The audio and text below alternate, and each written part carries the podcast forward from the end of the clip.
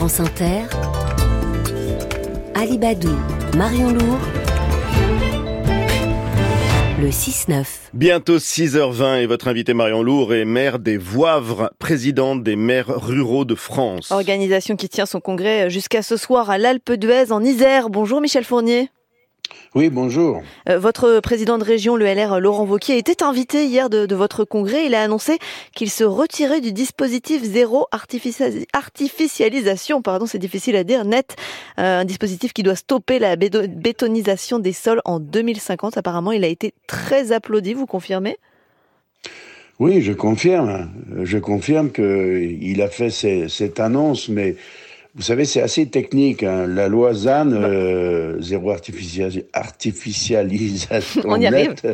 vous voyez, eh bien, cette, cette loi, effectivement, impose une non-artificialisation des terres euh, à l'horizon 2050 avec une étape en 2030. En, gros, on freine la bétonisation, pour faire simple. Oui, on, freine la bétonisation qui est d'ailleurs réclamée par tout ce qui est euh nécessaire, tout ce qui doit rester nécessaire à la terre agricole, quoi. Hein. C'est ça le, le, le, le, dispositif. Alors après, effectivement, dans l'application, il peut y avoir des restrictions qui sont trop importantes dans des, ben dans des régions où il y a un développement économique fort, où il y a peut-être une pression euh, foncière euh, qui est importante, et ça doit être le cas euh, dans cette région Aura. Hum, mais ça veut dire que les maires ruraux qui étaient, qui étaient à vos côtés, euh, qui sont à vos côtés jusqu'à ce soir, pensent eux que ce frein à la bétonisation, ça va trop loin? C'est-à-dire que ce qui est, ce qui, euh, ce qui, ce qui a fait réagir et ce qui fait réagir régulièrement les maires ruraux par rapport à cela, c'est le fait de se retrouver ou de penser de se retrouver dans une impossibilité euh, de, de, pouvoir développer le, le, leur village et surtout de ne pas pouvoir euh, construire même même si effectivement, par exemple, un enfant du pays souhaite réaliser son propre sa propre maison, de ne pas pouvoir le faire. C'est ça la crainte.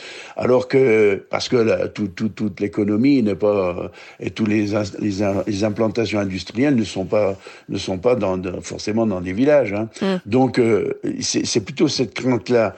Et c'est vrai qu'il y a besoin euh, de, euh, d'exercer de la souplesse dans cette histoire-là. Mm. Mais il y a quand même une, aussi une, une volonté affirmée par les maires ruraux, et c'est pas forcément partagé par Laurent Wauquiez, peut-être, je ne sais pas, c'est à lui qu'il faudra poser la question mais ce que nous, on dit, c'est que cette ZAN, elle nous, elle nous oblige à des contraintes, mais elle nous oblige aussi, et c'est peut-être ça qui est, qui est, il faut regarder aussi les choses d'une façon intéressante, elle nous oblige aussi à regarder nos centres de village qui quelquefois sont complètement euh, à l'abandon ou en très très mauvais état.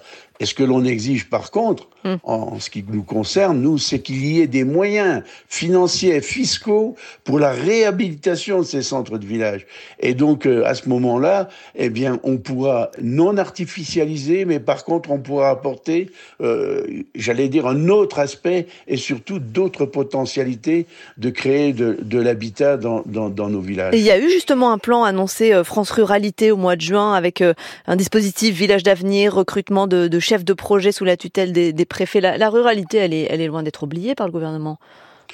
J'ai pas dit qu'elle était oubliée. Je dis simplement, premièrement, si elle n'est pas oubliée par le gouvernement, euh, c'est parce que des, des, associations comme la nôtre se sont battues.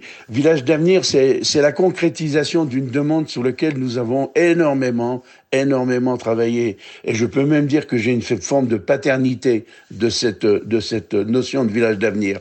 Mais ces chefs de projet qui vont être mis à la disposition pour nous donner de l'ingénierie, qui vont être mis à disposition des préfets, ces chefs de projet, euh, ils n'ont pas comme seule euh, définition euh, bien de, de traiter cette zéro artificialisation, non artificialisation. Hmm. Ils ont aussi comme comme euh, feuille de route, on va dire, eh bien, ils ont le fait de, répondre à tous les besoins que peuvent rencontrer des petites communes rurales, comme la mienne d'ailleurs, qui n'ont pas cette ingénierie-là pour arriver à ce que leur projet puisse aboutir, mais aussi bien dans la, dans, dans la pérennité souhaitée et surtout dans l'obtention de financements nécessaires pour pouvoir euh, faire en sorte que ces projets, eh bien, on, est, ils, aillent au bout. Michel Fournier, ça, village d'avenir. Michel Fournier, 300 personnes rassemblées hier à Grabels près de Montpellier pour soutenir le maire à la fille qui avait été agressé le week-end dernier après une manifestation contre les violences policières. C'est fréquent ce genre de comportement vis-à-vis des maires?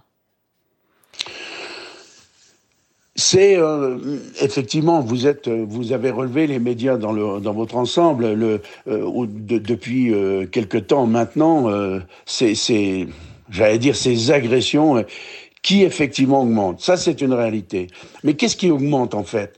C'est la violence, la violence d'une façon générale.